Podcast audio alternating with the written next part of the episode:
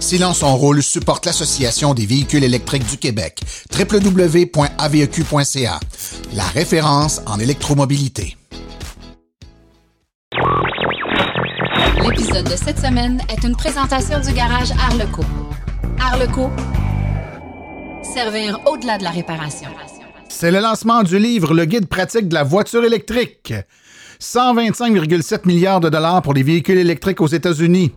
Toyota dévoile un multisegment électrique. Tesla se prépare à faire rouler ses camions semi. C'est l'heure du sondage annuel sur les électromobilistes québécois de l'AVEC. Volkswagen lance sa ID4 et elle sera euh, subventionnable par les deux paliers de gouvernement. 100% de net zéro avec Nicolas Lambert, on parle de l'exploitation des mines. Ah, il n'y a pas juste des voitures avec Philippe Corbeil, on parle de la moto Arwin CR6. En grande entrevue, Stéphane Levert. On parle de la Porsche Taycan. À connaître son auto en 60 secondes top chrono, acheter tout de suite ou attendre plus tard. Tout ça dans la 102e de Silence on roule.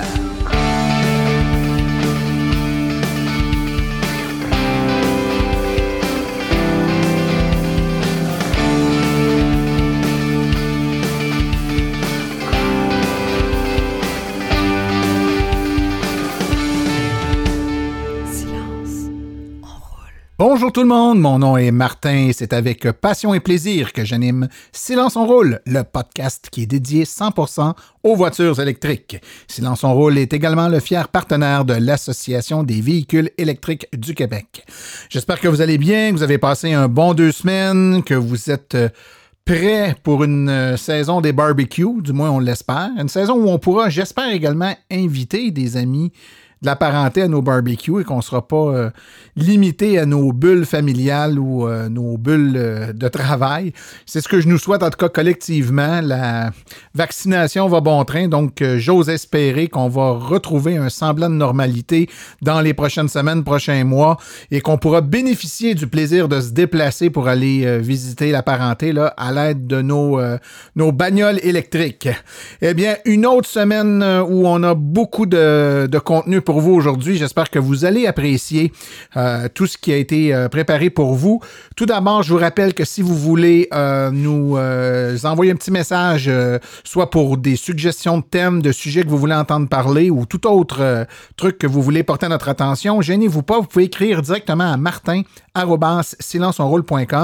Si vous voulez également nous remercier et nous mettre un, petit 5 étoiles sur Apple Podcast, qui est bon à la fois pour nous et notre positionnement, euh, dans les moteurs de recherche, ben, vous pouvez le faire très facilement sur votre téléphone ou votre euh, tablette. Vous écrivez merci silenceonroule.com. Merci.silenceonroule.com. Ça va vous amener directement sur la page où vous pouvez là, euh, coter de, de, 0 à 5 étoiles. On espère que vous allez pencher plus vers le 5 que vers le 0. Et nous mettre un petit commentaire. C'est toujours très apprécié. D'ailleurs, je tiens à remercier euh, JM euh, et Crazy911 qui tous les deux nous ont laissé des messages il y a quelques jours. Donc, c'est bien apprécié. On a lu ça. Ça fait chaud au cœur. Avant d'aller directement aux actualités, euh, simplement également porter votre attention que cette semaine avait lieu euh, l'arrivée en magasin et en boutique de la nouvelle édition euh, du guide de la voiture électrique, le guide pratique de la, de la, voiture électrique et bien plus, écrite par Daniel Breton et notre ami Pierre Langlois. Donc, vous pouvez maintenant vous le procurer euh, via le site de l'AVEC, vous y avez accès. Euh, dans toutes les bonnes librairies également, hein, que ce soit Renaud-Bré, Archambault, c'est disponible. Euh, donc, gênez-vous pas pour faire le tour et puis vous procurer ce guide qui est un incontournable. C'est à la fois un guide de l'auto traditionnel avec des fiches sur les véhicules, mais beaucoup plus d'informations. J'ai récemment parlé justement avec Daniel Breton de ce livre-là et je lui demandais de nous décrire en quelques mots Qu'est-ce que c'était ce guide de l'auto, euh, le guide pratique, devrais-je dire, de l'auto électrique et plus encore? En fait, euh, ce livre-là est en trois sections. La première section, c'est l'ABC des véhicules électriques. Euh, il y a évidemment le, mode d'emploi de la recharge à des bornes de recharge. C'est pour ça que ça s'appelle le guide pratique de la voiture électrique. Euh, comment utiliser la voiture électrique en hiver? Quels sont les programmes gouvernementaux? Euh, la deuxième section, tu l'as dit, c'est les essais routiers, mais on ne parle pas tant d'accélération 0-100 km/h ou de tenue dans les courbes. On parle d'impact écologique, on parle de côté pratique, on parle d'aspects liés à un mode de vie qui se veut plus vert, plus conscient de l'environnement. Alors, les gens intéressés à en savoir plus, il y aura un épisode hors série qui va être diffusé vendredi prochain pour nos abonnés seulement. Donc, les hors séries, je vous le rappelle, c'est uniquement pour nos abonnés. Si vous n'êtes pas encore abonné, il n'est jamais trop tard pour bien faire. Abonnement.silenceonroule.com et c'est totalement gratuit. Alors, pour aller aux actualités dans le monde de l'électromobilité, on écoute euh, une petite publicité de notre commanditaire euh, Précision PPF vitres teintées. En fait, euh, ils ont fait les vitres sur ma voiture il y a de ça une semaine. Un travail impeccable de professionnel. Donc, évidemment, une façon très directe d'encourager Silence on roule, c'est d'encourager les commanditaires qui rendent le podcast possible. Alors, on écoute tout de suite cette publicité et on va aux actualités. Vous voulez des produits qui permettront d'augmenter la valeur de revente de votre véhicule? Chez Précision PPF Vitres teintées, nous sommes à votre service depuis 2015. Nos maîtres installateurs sont tous certifiés et ont plus de 17 ans d'expérience dans le domaine. Nous offrons un service de qualité inégalé quant à la protection par pierre, les soins nanocéramiques ainsi que les vitres teintées. Notre pellicule par pierre ultra résistante est invisible et conservera l'intégrité de votre véhicule tout en prévenant la rouille et en protégeant la peinture contre les débris de la route. Notre traitement nanocéramique possède un puissant effet hydrofuge et il préserve l'éclat et la brillance de votre peinture pour en faciliter l'entretien. Que ce soit pour votre voiture, votre résidence ou votre commerce, Précision PPF vitre teintée est là pour vous offrir la multitude d'avantages qu'offre la teinte de vitre. Venez nous rencontrer au 1970 boulevard des Laurentides à Laval. Appelez-nous au 450-490-4488 ou encore venez visiter notre page Facebook Précision PPF Vitre teintée. Nous comblerons vos exigences tout en vous offrant la qualité que vous recherchez.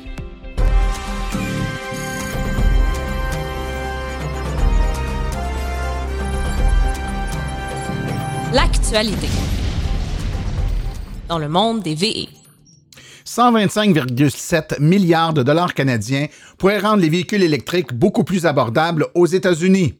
Nous savions que le rabais sur les véhicules électriques était inclus dans le programme de Joe Biden, mais nous ignorions les montants qui seraient assujettis à cet aspect.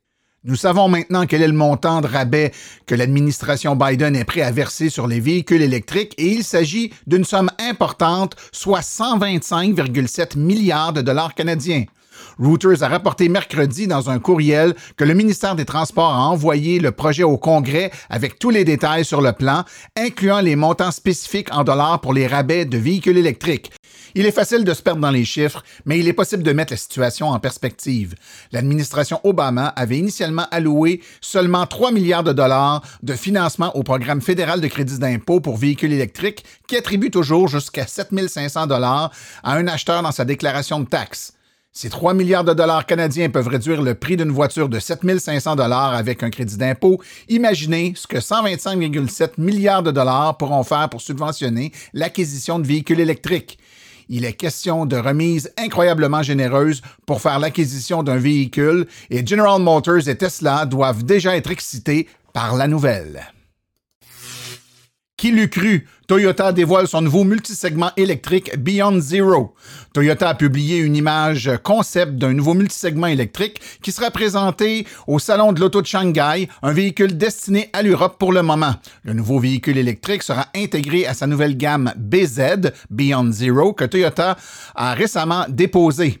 Nous devrions entendre parler de la version américaine plus tard cette année, un véhicule qui devrait faire compétition à des multisegments électriques tels la Tesla Model Y, la, Mustang euh, Mach-E et la Volkswagen ID4. Nous en saurons plus sur le premier modèle BZ électrique de Toyota dans les prochaines semaines lors de ses débuts sur le marché européen et nous devrions en savoir un peu plus sur la version destinée aux États-Unis plus tard cette année. Les berlines et même les fourgonnettes rejoindront également la gamme Beyond Zero. Une nouvelle enquête démontre que même si les véhicules électriques s'améliorent, elles offrent maintenant une autonomie très intéressante. Pour plusieurs consommateurs, ils ont la perception qu'elles sont trop chères. Les voitures électriques ont certainement parcouru un long chemin au cours des cinq dernières années, mais bien que leur autonomie soit de plus en plus comparable à celle à un véhicule à combustion, elles demeurent dispendieuses et la plupart des consommateurs ont l'impression que ça va leur coûter plus cher de rouler électrique qu'à l'essence. Reuters a récemment publié les résultats d'une enquête annuelle menée par ONC Strategy qui suggère que le nombre de consommateurs souhaitant faire l'acquisition d'un véhicule électrique augmente, même si certains demeurent inquiets et méfiants. L'enquête a été effectuée auprès de 7500 consommateurs sur la planète et les données ont été recueillies de décembre 2020 à janvier 2021. Ces données ont révélé que dans des pays comme la France, l'Italie, le Royaume-Uni, plus de 50% des consommateurs considèrent un véhicule entièrement électrique comme leur prochain achat automobile. Aux États-Unis et en Allemagne, le pourcentage est un peu plus bas, soit légèrement en bas du 50% soit presque les mêmes résultats. Il convient également de noter que selon cette enquête, il y a eu une augmentation annuelle au Royaume-Uni et aux États-Unis, respectivement 81 et 61% du nombre de personnes qui envisagent l'achat d'un véhicule électrique. Voilà encore une belle preuve que les programmes de subvention sur les véhicules électriques ne devraient pas terminer sitôt si on veut continuer la transition si bien amorcée. Tesla se prépare à faire rouler ses camions semi-électriques entre son usine de Fremont et celle du Nevada. Le constructeur automobile sera son propre premier et meilleur client. Tesla a également annoncé vouloir embaucher ses premiers techniciens pour l'entretien de ses semis et on a été surpris de voir qu'il cherchait également du personnel au Canada. Comme l'annonce incluait également des ouvertures de postes à Mississauga en Ontario, nous croyons que Tesla souhaiterait ouvrir un centre de service pour les premiers clients locaux de ces semis, fort probablement Walmart Canada, qui est basé dans la région et qui a commandé 100 euh, camions électriques à Tesla. À toutes les années, euh, l'AVEC fait un grand sondage sur les électromobilistes québécois afin de mieux connaître le portrait des électromobilistes.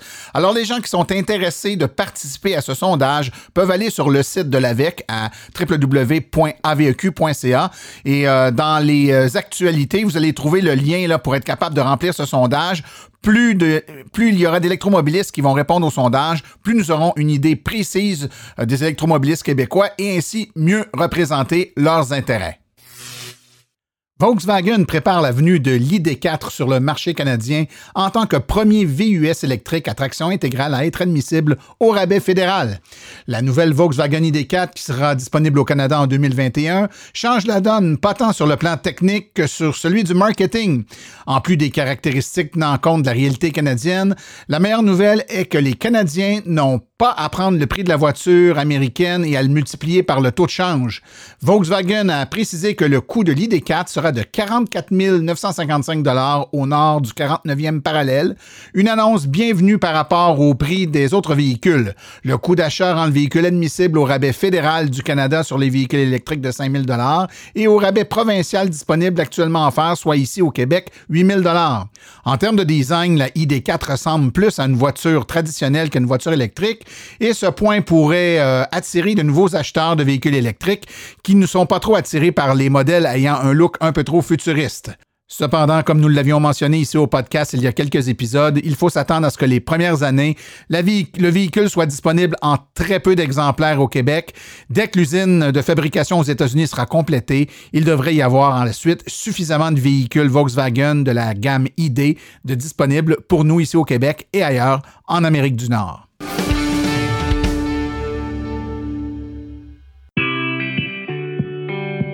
Bonjour, bienvenue à la chronique 100% Net Zéro.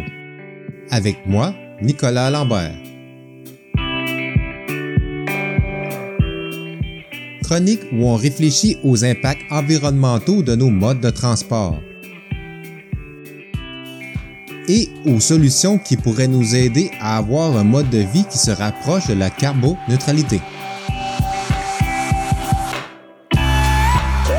Aujourd'hui, de la croûte terrestre à la voiture, quels sont les impacts de l'extraction des minéraux nécessaires à la fabrication de nos voitures électriques?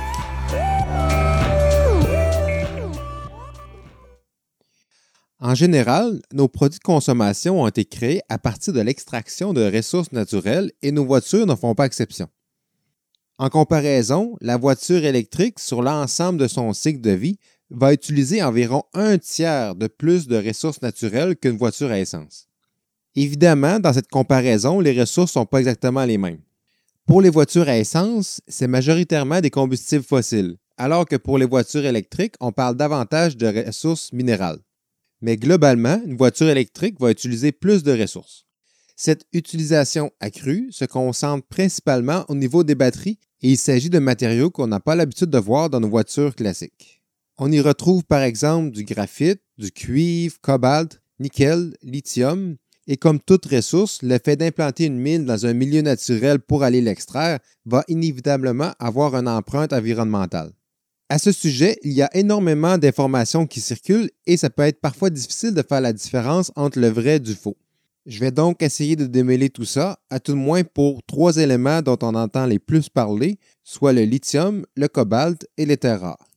Le premier élément, le lithium, est un élément assez abondant sur Terre et présentement, il est extrait en faisant évaporer à la surface de l'eau salée qui provient des profondeurs de certains déserts de l'Amérique du Sud. Ce procédé a en fait comme but premier d'aller extraire du potassium pour produire des fertilisants. Et le lithium en est un résidu qui a longtemps été considéré comme ayant aucune valeur. Mais les choses ont changé avec l'utilisation accrue du lithium pour nos batteries de téléphone et de voitures. Cette extraction n'utilise pas de produits chimiques ou de procédés polluants, même si à première vue, les images de ces immenses lacs de couleurs différentes peuvent nous induire en erreur. La couleur n'est en fait qu'une indication de la quantité d'eau qui reste à faire évaporer avant d'obtenir le sel qui contient entre autres le lithium. Ensuite, il y a le cobalt qui suscite des enjeux non pas environnementaux mais surtout éthiques. Cette mauvaise réputation vient du fait que la très grande majorité du cobalt nous provient de la République démocratique du Congo. Et dans ce pays, il y a une part non négligeable, environ 5% qui vient de mines artisanales où les conditions de travail peuvent être vraiment mauvaises. Il y a même des enfants qui peuvent travailler à extraire le cobalt dans ces mines à ciel ouvert. Les autorités du Congo essaient d'éliminer cette pratique en créant un meilleur système de traçage pour mieux connaître l'origine du minerai. En attendant, certaines compagnies, dont Tesla, préfèrent développer des batteries qui ne contiennent aucun cobalt afin d'être certain de ne pas encourager cette pratique. Les derniers éléments dont je vais vous parler aujourd'hui, ce sont les terres rares. Il s'agit d'un groupe de 15 éléments qui se situent dans la catégorie terres rares du tableau périodique. Ils étaient classés comme rares à l'époque où le tableau périodique a été créé, mais aujourd'hui, on en découvre à beaucoup d'endroits dans le monde, dont au Canada. L'extraction et surtout le raffinage de ces minéraux causent souvent des problèmes car ça entraîne des rejets toxiques comme des métaux lourds ou même des éléments radioactifs. Mais fait important, il n'y a aucun élément de la catégorie terres rares qui se retrouve dans les batteries de nos véhicules électriques. Les terres rares se retrouvent plutôt dans certains moteurs du véhicule électrique en raison de leurs propriétés magnétiques et aussi dans les catalyseurs de plusieurs modèles de voitures à essence. Donc, malgré ce que certains disent, ce ne sont pas du tout des éléments essentiels sans lesquels l'électrification de transport serait impossible. Aujourd'hui, j'ai fait qu'effleurer le sujet, mais si ça vous intéresse d'en savoir plus, je vous invite fortement à aller visionner le documentaire À contresens. On y voit un travail d'enquête formidable fait par des journalistes qui voyagent partout dans le monde afin de montrer les impacts environnementaux réels de la fabrication des voitures électriques. Je termine en vous disant que même si la fabrication d'une voiture électrique est bien moins dommageable pour l'environnement que les voitures à essence, je pense qu'il y a de la place pour faire encore mieux. C'est ce que propose la coalition pour que le Québec ait meilleure mine, qui s'est donné comme mission de pousser le Québec vers une réforme complète de son industrie minière. Ils ont beaucoup de choses très intéressantes à dire sur l'électrification des transports. Je vous invite à aller lire leur article à ce sujet sur leur site Internet. Je vous dis donc à la semaine prochaine et bonne lecture.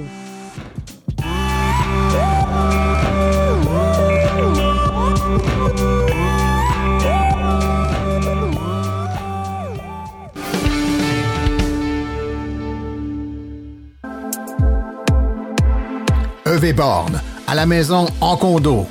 EV Borne, vos subventions. EV Borne, branché au travail. Martin, on répète-tu trop le nom de la compagnie? Ou un petit peu trop, je la refais.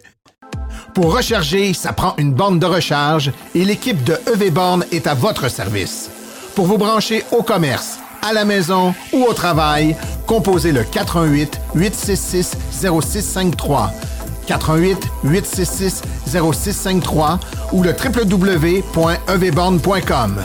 EV la passion à votre service.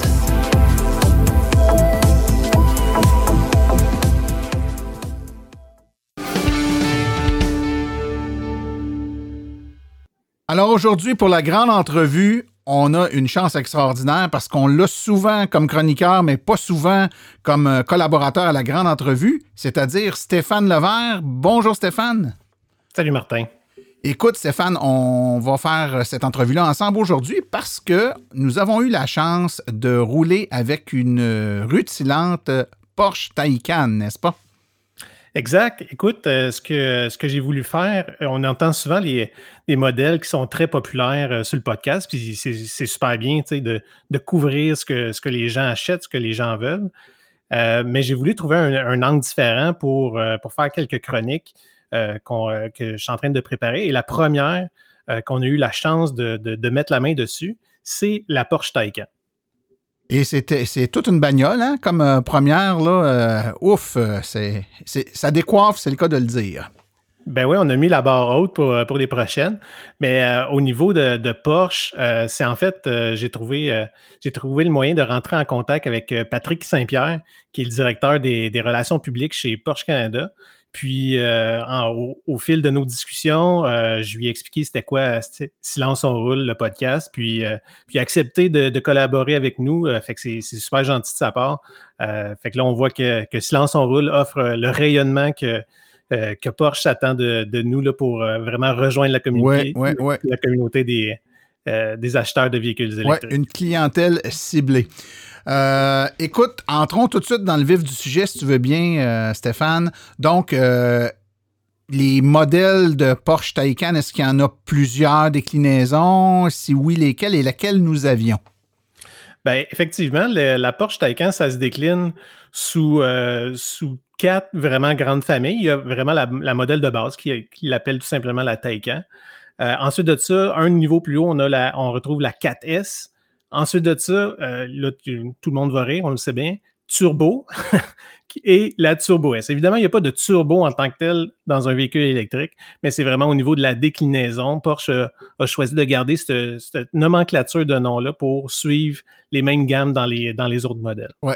Puis on va y, on va y revenir, euh, je pense, sur différents points au cours de, de l'entrevue, Stéphane, mais on sent vraiment le souci de Porsche de ne pas dépayser son client typique de Porsche. Puis je pense que le, choix de garder l'appellation turbo, même sur une voiture qui n'a pas de turbo, c'est pas euh, étranger à ce, choix-là ou cette orientation-là de l'entreprise. C'est exactement ça. Dans le fond, Porsche, ce qu'on a voulu faire, c'est vraiment de livrer, de mettre sur le marché une Porsche avec le type de conduite, l'essence, la nature d'une Porsche, mais avec une propulsion 100% électrique. C'est pas donné ces petits joujoux-là. Donc, tu as parlé du modèle de base aller jusqu'au Turbo S. Ça joue dans les quel prix, quelqu'un qui se lance, euh, qui voudrait se lancer sur euh, cet achat-là? Ben, au Canada, mettons le modèle de base, on peut s'attendre à quelque chose dans les environs de 122 000 mettons le modèle Taycan de base avec la, plus, petite batterie. Et euh, évidemment, là, il y a, on est chez Porsche, donc la liste d'options elle peut être très, très, très longue si on se met à ouvrir le catalogue. Longue et, euh, dispendieuse. oui, c'est. Ben, tantôt, on y reviendra, mais euh, il y a vraiment des, soit des petites options qui coûtent vraiment pas cher, comme il y en a que, évidemment, mettons, si on parle, par exemple, euh, de la, plus grande batterie qu'on peut avoir, qui s'appelle la, batterie Performance Plus, ben, 7500 Puis, évidemment, c'est au niveau de la capacité de la batterie. On sait des options qui peuvent aller plus haut. Euh, puis, mettons un modèle Turbo S qui est vraiment le top de la gamme. Mais là, on est plus dans les environs de 215 000 Wow, OK. Et euh, le modèle qu'on avait, euh, c'était pas la plus petite. On, avait, on avait une belle entre les mains. Oui, effectivement, c'est un modèle super intéressant qui était la 4S, qui est vraiment le modèle qui est un petit peu plus équipé que le modèle de base, mais sans tomber dans les modèles un petit peu plus pointus au niveau de la performance qui, est les Turbo et Turbo S. Donc, nous, on avait le modèle 4S et puis, avec ça, on avait la batterie Performance Plus et quelques petites options. Donc, le modèle d'essai, grosso modo, là, on, m'a fourni le pedigree complet de, la voiture qu'on avait entre les mains. Et c'était environ 149 700 là, plus taxes. Ouais, ça s'appelle euh, Tu y fais attention, hein? ben, effectivement. Puis, puis c'est un peu ça, dans le fond, le public cible de, Porsche. Là, il s'adresse vraiment à des, euh, des puristes au niveau de la conduite. Fait que euh, quelqu'un qui se magasine une Porsche, je pense que c'est des, ranges de prix qui ne sont pas nécessairement hors de, hors de, de mesure là, au niveau de, Ah de non, qui- absolument qui, se pas. des, de Absolument pas. Si on compare le prix des autres Porsche euh, avec des moteurs à combustion, on n'est pas, euh, on fait pas du kit au double. là. On est quand même dans les gammes de prix auxquelles on s'attend. Peut-être un petit surplus dû au fait que c'est électrique, mais quand même, c'est un acheteur de Porsche s'attend des, euh, des voitures dans, dans ces eaux-là. Tu as parlé de grosseur de batterie. Nous, on avait la Performance Plus, qui est une option là, à 7500 C'est quoi les capacités de batterie, euh, le choix qu'on a avec ces véhicules-là? C'est euh, euh, des capacités de batterie. On parle de 79 kWh euh, brut au niveau de la capacité nominale de la, batterie, au niveau de la batterie standard. Puis au niveau de la performance plus, on tombe dans une, dans, une, dans une capacité de 93 kWh. OK. Donc, on, des grosses batteries. On est dans, dans, Effectivement. Donc, euh, eux autres, ce qu'ils veulent livrer, c'est vraiment un produit qui va être. euh, on est vraiment dans des produits de luxe, là, évidemment. On est, on est chez Porsche, mais ce qu'ils voulaient, c'est évi- évidemment pas restreindre au niveau de, la capacité. Puis, ce qui, est un peu contradictoire un peu avec le range annoncé, par contre, on est habitué à des, euh, à des constructeurs qui veulent nous annoncer des, des ranges le plus, le plus élevé possible. Mais euh, tu vois, là, au niveau de, de l'autonomie APA, euh, dans- quand on parle d'une batterie de performance plus comme qu'on avait, là, on est plus dans les 327 km. Donc, Porsche a été extrêmement prudent en annonçant nos- ses capacités. Puis ça a été un petit peu un, lors du, du dévoilement, ça a été un petit peu quelque chose que les, les, les puristes au niveau des véhicules électriques ont un peu décrié, c'est-à-dire qu'une une si grande capacité versus un- une autonomie annoncée qui est plus ou moins en, en lien avec ce qu'on ce qu'on pourrait s'attendre. Mais euh, je peux vraiment dire là, que euh, suite à l'essai qu'on a fait, euh, c'est très prudent. Là. Ouais, Euh, ouais. tu sais, 300 kilo- 327 km, là, je peux te dire qu'on était dans des conditions hiver- hivernales, évidemment. On était début janvier, puis 300 km, là, c'est, c'est- selon moi, c'était une, autonomie que j'étais, capable de projeter assez facilement là, au niveau de, même dans des conduites hivernales. Donc, on a parlé de la, capacité de la batterie puis de l'autonomie que ça lui donne.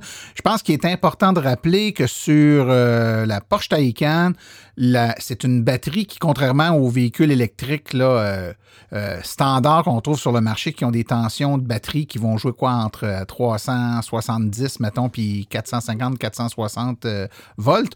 Là, on, on tombe dans les gammes de tension de batterie qui sont plus proches de celles des véhicules euh, de, de transport de marchandises ou véhicules là. On, on est plus proche du 800 volts, à 720 quelques volts en réalité. Là. Donc, Ouais, c'est une c'est batterie ça, à haute tension. C'est comme tu dis, là, dans le fond, on est habitué 400 volts, mettons, dans une moyenne. Là. Euh, puis les, les gens, on, on comprend là, que c'est dans, ces eaux-là. Effectivement, Porsche est arrivé avec une technologie qui est extrêmement avancée. On en a déjà parlé euh, sur le podcast. Un de mes collègues chroniqueurs avait déjà abordé ce sujet-là. C'est effectivement une technologie que actuellement, Porsche, dans le, véhicule routier que les gens peuvent acheter, c'est le seul euh, qui, offre cette technologie de batterie-là. Ça a été justement un des angles euh, au niveau de- des- des tests que je voulais faire avec les, la, la Porsche Taycan, qui est un, de- un des volets qui est extrêmement intéressant, que je voulais vraiment voir là, au niveau des, des capacités, surtout au niveau de la recharge, on va en parler tantôt, euh, pour voir qu'est-ce que ça pourrait nous Ouais. donner, surtout dans, dans des cas de, de- de conduite en hiver comme qu'on comme qu'on a testé. Tout à fait, tout à fait. Puis je rappelle que l'avantage ou l'objectif d'avoir des, des batteries avec des plus hautes tensions, la puissance étant le, facteur de multiplication entre la tension et le courant, euh, ben, plus on a des batteries qui ont des hautes tensions, moins ça prend de courant pour obtenir la même puissance. Puis on sait que déjà les câbles sont assez gros sur les bornes. Euh, les pièces aussi coûtent cher quand ils peuvent fournir des très très forts courants. Donc il y a des avantages technologiques au niveau de l'infrastructure de recharge à charger à plus haute tension, mais à plus bas courant.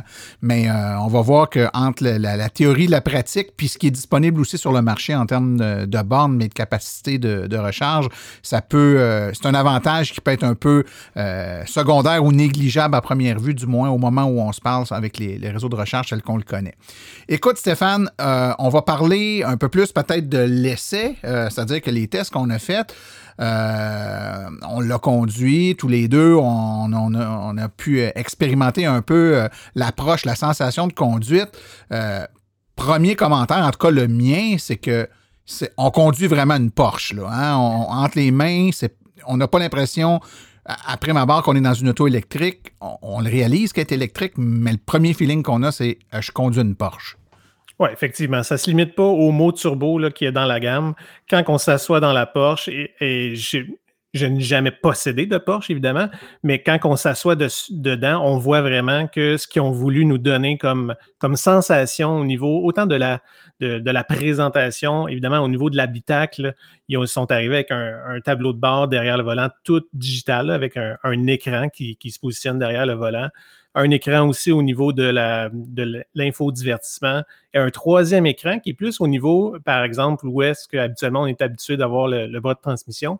Donc, ils ont mis un troisième écran là, pour le contrôle de la, climatisation et aussi au moment que lorsqu'on recharge, là, il y a le, la progression de la recharge qui peut s'afficher sur ce troisième écran-là, qui est vraiment au niveau de la console. Fait que ça, c'est bien fait, mais autre que cette avancée technologique-là, au niveau de la présentation de, l'interface et de, du feeling qu'on présente euh, au conducteur. Après ça, une fois qu'on prend le volant puis qu'on part avec, on, reconnaît là, vraiment ce qu'on a voulu euh, donner au client, c'est-à-dire la performance et au niveau de la précision de la conduite, euh, la suspension qui est une suspension à l'air qui nous donne, euh, qu'on peut adapter, qui nous donne vraiment les, bonnes sensations au niveau de, la conduite.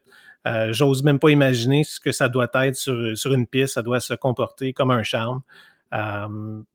fait qu'au-delà de, tout ça, c'est au niveau de l'expérience de conduite. Quelqu'un qui, qui, est habitué de conduire une Porsche et qui, qui aimerait, qui serait intéressé à trouver juste un, véhicule électrique au niveau euh, de, l'avancée technologique, puis qui, est intéressé par ça ou qui en a déjà conduit, mais qui voudrait retourner, par exemple, dans un produit Porsche parce qu'il a déjà conduit ça dans le passé, il ne serait pas déçu. Euh, ça, c'est certain. Moi, je te dirais que ce qui m'a le plus frappé, Stéphane, c'est euh, à quel point euh, la conduite est comme une voiture euh, traditionnelle à essence.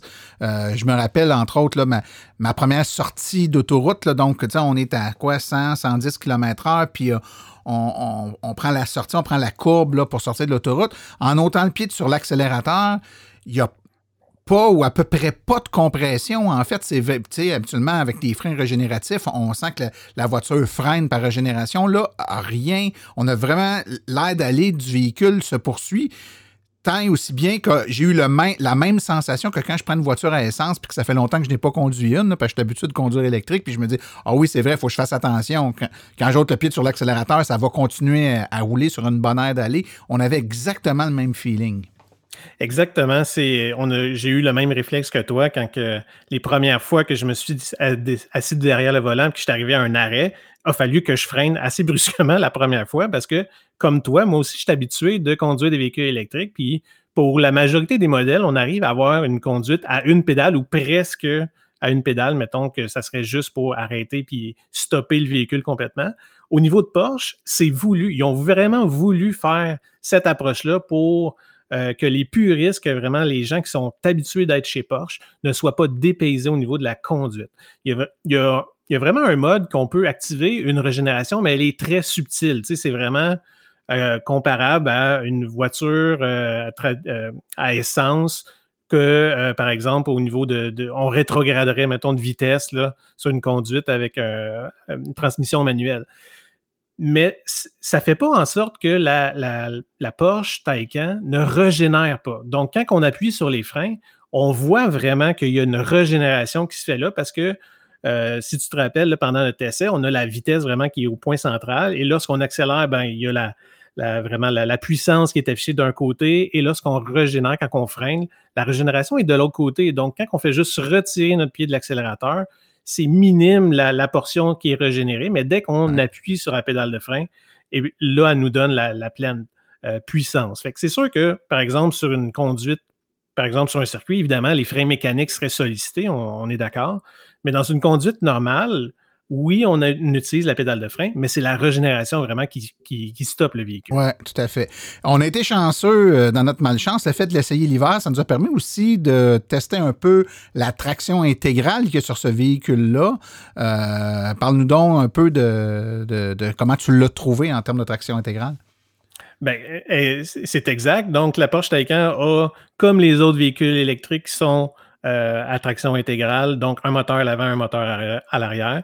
Donc nous donne une traction intégrale. Moi, honnêtement, j'ai été extrêmement surpris de, de, voir que la Porsche Taycan, c'est n'est pas un véhicule de deux saisons. C'est vraiment au Québec, pour quelqu'un qui veut en, acheter une, en conduire une, ça se conduit très bien à quatre saisons par année. La, traction intégrale se débrouille absolument très bien là, sur, euh, sur la neige, sur la glace. Euh, il n'y a vraiment ah aucun problème là. C'est une voiture qui a quand même un bon, un, bon, empattement aussi, euh, euh, des, bons pneus. On, on sentait, là, c'était très un, sentiment de contrôle. Les gens qui aiment, par exemple, le, feeling d'un petit crossover euh, Subaru dans de la neige, là, ben, on retrouve cette même sensation-là de contrôle de, la traction intégrale. Puis le véhicule est assez lourd quand même en étant un véhicule électrique. C'était euh, très, très, très euh, confortable comme conduite, même dans des conditions où il y avait de la neige. Puis c'était glissant pas mal.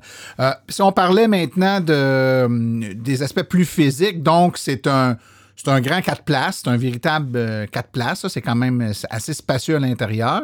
Il euh, faut, dire qu'on n'est pas, des, pas des géants ni l'un ni l'autre, mais quand même, euh, il y avait de l'espace. Je pense que c'est une voiture qui va, qui, qui n'a pas les inconvénients des petites voitures électriques qu'on est habitué où on est un peu tassé quand on embarque dans arrière. Je pense entre autres aux voitures Tesla qui parfois ont l'inconvénient d'être un peu petites dans les modèles S ou ben, modèle S est un peu plus grand, mais modèle 3 par exemple, mais modèle Y et X est un peu plus grand. on est plus dans ces eaux-là. Hein. On est dans un véhicule un peu plus gros, un peu plus spacieux. Donc, euh, c'est un bon 4 places. Euh, il y a un Franck en avant. Effectivement. Écoute, euh, moi, j'ai testé la voiture pendant une semaine à la maison. Donc, mes enfants ont pu embarquer dedans. Il n'y a eu aucun problème à les, à les asseoir et qu'ils soient confortables. Effectivement, il y, a une valise, donc le coffre arrière et, pas de type hatchback, donc qui roule vraiment sous la lunette arrière. Euh, je trouve qu'au niveau du format du, de la valise. On n'achète pas évidemment une Porsche pour son aspect pratique, mais au niveau de l'espace qui était dans disponible autant dans le, dans le coffre arrière que dans le front en avant, j'ai trouvé ça extrêmement pratique au niveau de, l'espace qui était disponible au niveau du, cargo. Un beau toit vitré aussi. Je sais que c'est la mode. Euh, on a ça sur les, euh, la, Tesla 3, mais et puis la, Y, on a ça aussi euh, sur la nouvelle ID4 qui s'en vient. Plein de véhicules là, qui, qui, ont des, des toits vitrés. On a ça également sur euh, cette voiture-là. Euh, elle vient avec un système de connectivité aussi. Peux-tu nous en parler un peu? Effectivement, comme, euh, comme tout véhicule électrique qui se respecte, ça vient avec une application. donc, Porsche m'a permis d'installer l'application pour pouvoir la tester. Donc, évidemment, les, fonctions de base, pouvoir surveiller l'état de la, la, charge lorsqu'on la branche, c'est là. Partir la, la climatisation pour euh, préchauffer ou pré-climatiser l'été. Euh, c'est là aussi. Donc, ça, c'est intéressant, au moins d'arriver avec une, connectivité qui, euh, qui est intéressante au niveau des, véhicules électriques. Je pense que c'est quand même, ça fait partie du package. quand on achète un véhicule électrique, on s'attend à un certain niveau de technologie. Donc, ça, c'est là. Ça vient aussi avec une deuxième application qui s'appelle Charging ENA. ENA pour North America. Évidemment, c'est un, Porsche vend des, véhicules partout dans le monde. Ça nous permet de, pouvoir profiter euh, de trois ans de recharge sur Electrify Canada. Donc, ils sont en train de déployer tranquillement, pas vite, là, au, euh, Québec puis dans le reste du Canada. Donc, euh, Porsche euh, livre avec trois ans de recharge sur euh, ce réseau-là qui est en train d'être déployé. Justement, ah, si tu m'ouvres la porte, parce que le temps, le temps file, puis je veux qu'on ait le temps d'en parler. La recharge, la fameuse recharge, tout le monde pose se pose des questions là-dessus, ben, sur tous les véhicules, les performances de recharge. donc, ce que nous dit le manufacturier, euh, c'est que le véhicule pourrait atteindre des, puissances de recharge là, euh, quand même assez phénoménales. Hein? Peux-tu nous parler un peu des, spécifications euh, du manufacturier? Puis après ça, on parlera des, tests qu'on a faits. Oui, bien, Porsche annonce que, la Porsche Taycan, évidemment, comme on a dit tantôt, grâce à sa, son infrastructure, son architecture de batterie 800 volts, serait capable d'atteindre des pics qu'on appelle la pointe de recharge, vraiment. On, le sait tous que les, maximums qui sont, annoncés, ce n'est pas, un plateau. on n'atteint pas ça, puis on maintient ça pendant extrêmement longtemps, mais on parle de 270 kW. Donc, ça, c'est vraiment dans un, dans un cas idéal qu'on on obtient, évidemment, on a une borne qui est capable de le fournir. Donc, on parle de borne 800 volts dans ce cas-ci. donc de 270 kW. Et puis, donc, la, la, courbe de recharge on peut s'attendre à maintenir un, au-dessus de 100 kW jusqu'à 60, euh, entre 60 et 80 dans des, dans des conditions idéales, évidemment. Là, nous, on était loin des conditions idéales. On était une journée d'hiver. Il faisait passablement froid cette journée-là, même s'il n'a pas fait froid beaucoup cette année. On a, pris une journée où il faisait pas mal froid. On avait les doigts gelés, c'était pas trop long dehors. Euh, on a fait des tests, évidemment. on s'est déplacé un peu, puis on a abaissé le, niveau de charge euh, quand même assez bas pour être capable de la charger de façon adéquate. Peux-tu nous parler un peu euh, du rendement qu'on a obtenu euh, lors de notre recharge sur une borne du réseau Electrify Canada d'ailleurs? Oui, c'est ça. Dans le fond, ce qu'on a voulu faire, c'est faire évidemment un, petit bout de distance là, pour essayer de, soit à la fois de réchauffer la batterie. Puis ce qui est intéressant, c'est qu'il y a vraiment un indicateur précis. Tu sais, tantôt, on parlait des, features au niveau des, véhicules électriques, au niveau de la régénération qu'on n'avait pas dans, dans, ce véhicule-là, mais l'indicateur de, la température de la batterie qui est, qui est, là, au moins on est capable de voir, on a pu benchmarker, comme on peut dire, la, puissance qu'on avait versus euh, la, température. et voir la température augmenter au fur et à mesure où on chargeait, donc qu'on réchauffait la batterie. Oui. Donc, un des, une des, spécificités de la Porsche, c'est qu'il y a deux ports de recharge. Donc, on a un port de recharge des deux côtés, euh, côté passager et côté conducteur. Du côté euh, conducteur, par contre, c'est juste au niveau de la, recharge niveau 2. Donc, à la maison, si votre borne est d'un côté ou de l'autre, ben, vous pouvez les brancher des deux côtés. Au niveau de la recharge rapide, c'est juste seulement du côté passager. Donc, on a stationné la voiture, évidemment, en conséquence de pouvoir avoir euh, le, côté passager accessible. Juste avant d'arriver dans nos statistiques, juste pour que les gens comprennent bien là, que le, 800 volts, c'est pas une, c'est pas seulement au niveau de la puissance de recharge que ça fait une différence, mais aussi au niveau de lorsqu'on va la brancher sur une borne de 400 volts, vu que la batterie est de 800 volts, ou bon, évidemment, elle va varier là, selon l'état de charge, euh, alentour d'un 720, 720 euh, volts, évidemment. Euh, la, la, taille quand pour pouvoir brancher sur une borne, bon, une BRCC, mettons, normal qu'on voit partout euh, dans, nos, dans nos villes, sur une borne 400 volts, ben, il faut un chargeur embarqué qui va venir upgrader la tension de 400 vers 800. Donc, ça, c'est vraiment une option que euh, les gens ils vont vouloir vraiment euh, avoir sur, sur leur modèle. Donc, on peut l'acheter ou ne pas l'acheter, hein? c'est ce que je comprends. Exactement, c'est vraiment une option. Et 525, 520 Donc, dans, le, dans la nomenclature d'options, ce n'est pas une option qui est très chère et elle vaut la peine, évidemment, pour pouvoir se brancher partout, peu importe la tension de la, borne.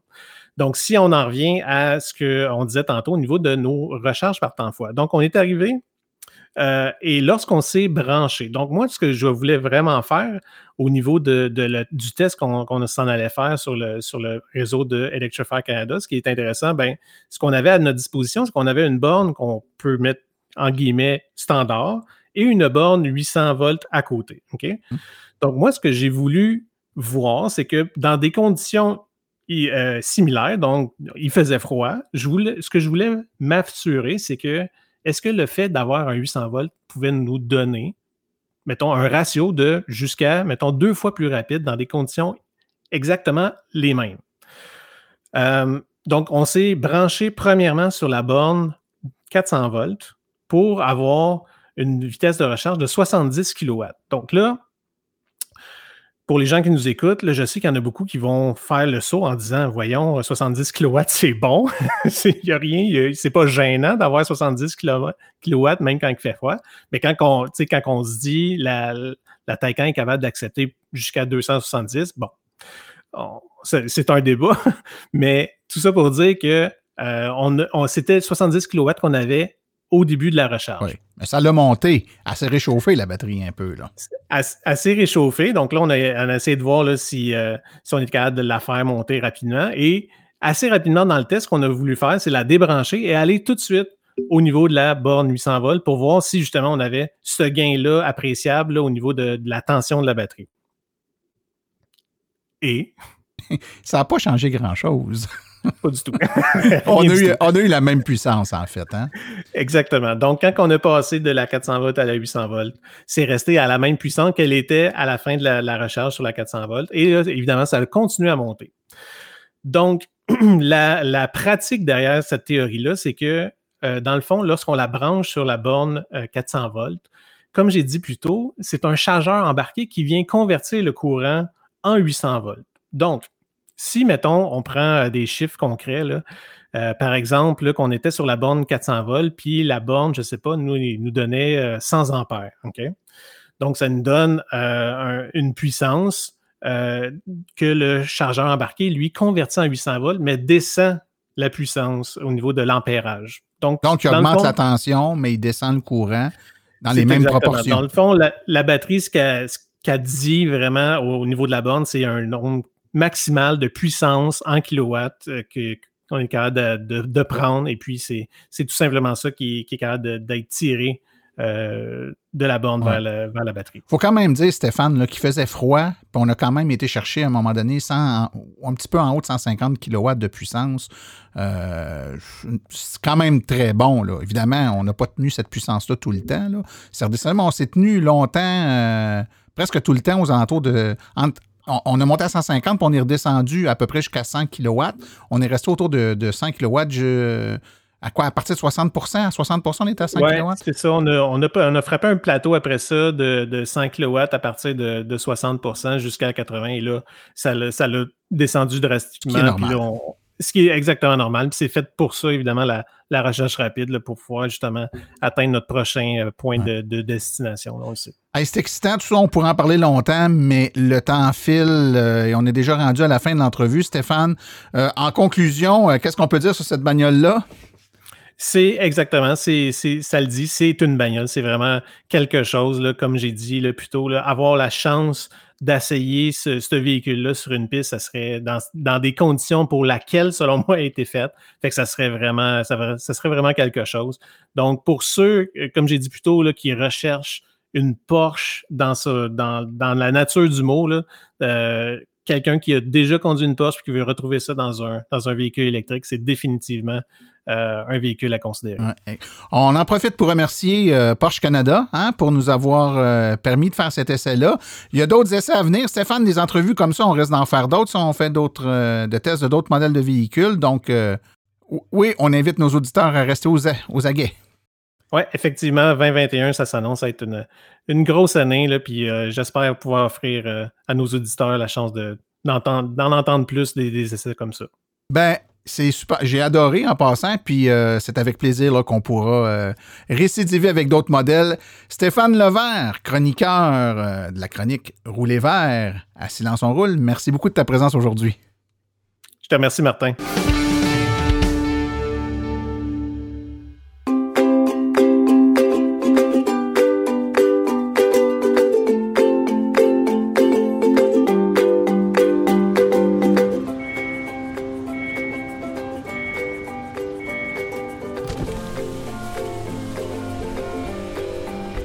Vrai que ça brise moins, mais il y a quand même un minimum d'entretien à faire sur nos voitures électriques. Quand est venu le temps de faire l'entretien de mon véhicule, j'ai choisi de faire confiance à l'équipe d'Arleco plutôt que le concessionnaire. Ça fait maintenant trois générations que cette entreprise familiale chouchoute nos voitures et ils ont été parmi les premiers à s'engager activement dans l'électrification des transports tout en adoptant des procédures et des produits sains pour l'environnement. Avec ses techniciens spécialement formés à l'entretien et réparation des voitures hybrides et électriques, Arleco nous offre aujourd'hui la même qualité de service sur nos VE qu'elle a toujours livré depuis bientôt 40 ans. De plus, chez Arleco, j'obtiens 10% de rabais sur la main-d'œuvre et les traitements anti-rouille avec ma carte membre hors de la VEC. Arleco Génération 3, 8470 Boulevard Parkway à Anjou. 514 352 1446 ou arleco.ca. Arleco, servir au-delà de la réparation.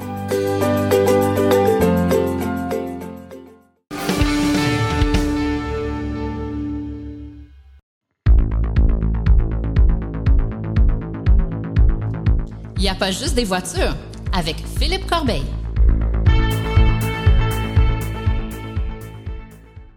Cette semaine, dans ma chronique, je vous parle de la moto électrique CR6 d'Orwin.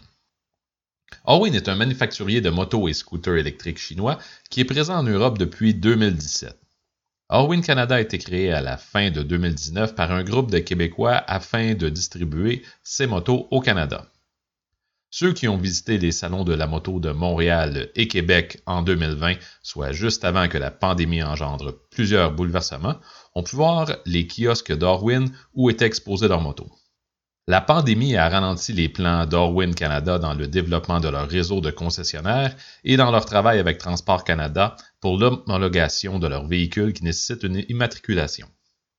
Jean-Philippe Ziromski, le président d'Orwin Canada, me disait que les choses avancent maintenant mieux et qu'il prévoit avoir ces modèles prêts à être vendus au Canada au début de 2022. Orwin Canada offre aussi des vélos et des trottinettes électriques.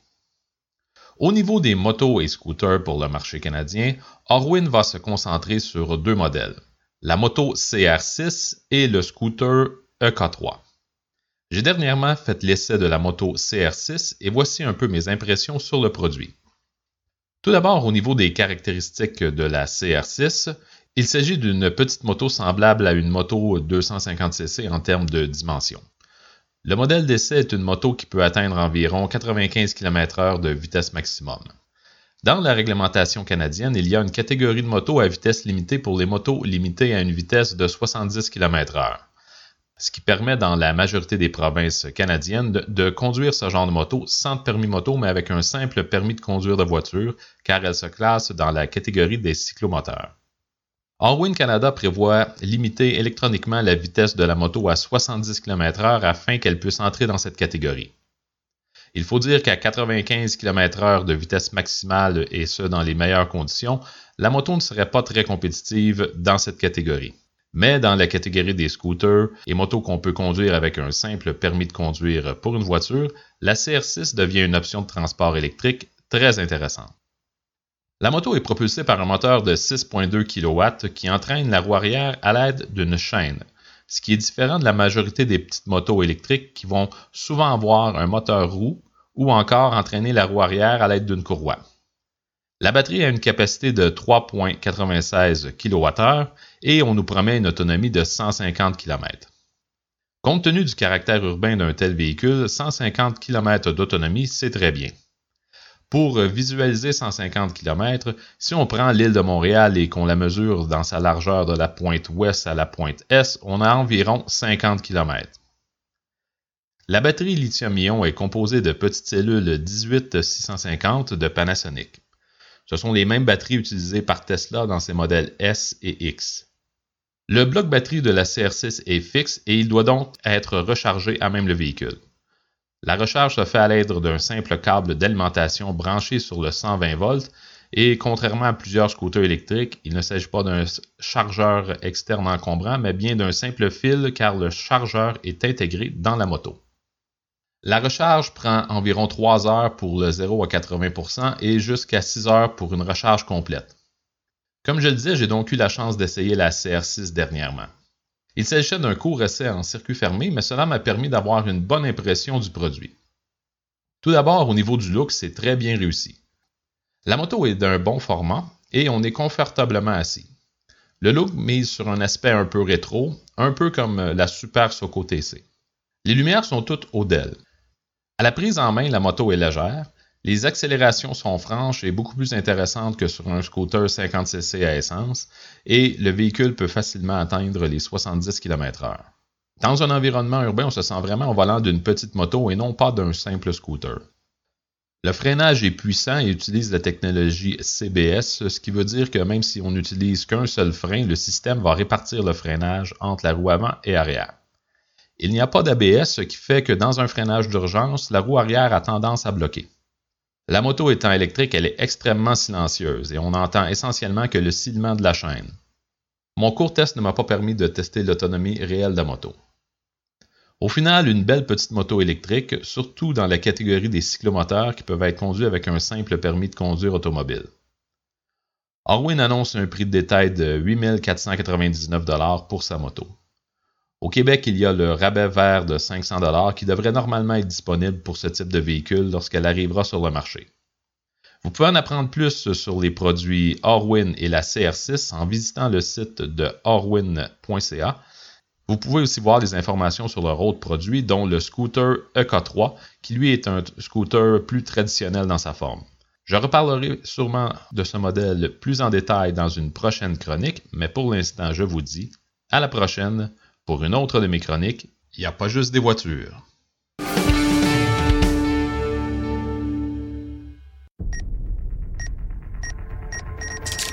Comprendre son auto en 60 secondes, top chrono. Une question qui revient souvent, c'est est-on mieux de faire l'achat de notre véhicule électrique tout de suite? Il me semble que la technologie évolue tellement vite, mon véhicule risque de perdre la valeur au profit des nouveaux véhicules avec plus d'autonomie et plus de technologie. Cette affirmation est à la fois vraie et fausse. Vraie parce que tout bien de consommation, encore plus quand il est technologique, ben, va se faire dépasser en termes de caractéristiques par les nouveaux modèles qui vont sortir dans les années suivantes. Évidemment, ça fait perdre un peu de valeur à notre bien, donc dans le cas présent, notre véhicule. Par contre, sachez qu'un véhicule à essence consomme entre 2000 et 2500 dollars d'essence par année. Chaque année que vous attendez pour faire le saut vers un véhicule électrique, c'est 2000 à 2500 dollars d'essence de plus que vous allez dépenser. Cette économie d'essence avec votre véhicule électrique viendra dans la très grande majorité des cas contrecarrer la perte de valeur du véhicule pour la durée que vous l'aurez possédé. Mieux vaut faire le choix de changer pour l'électrique dès maintenant.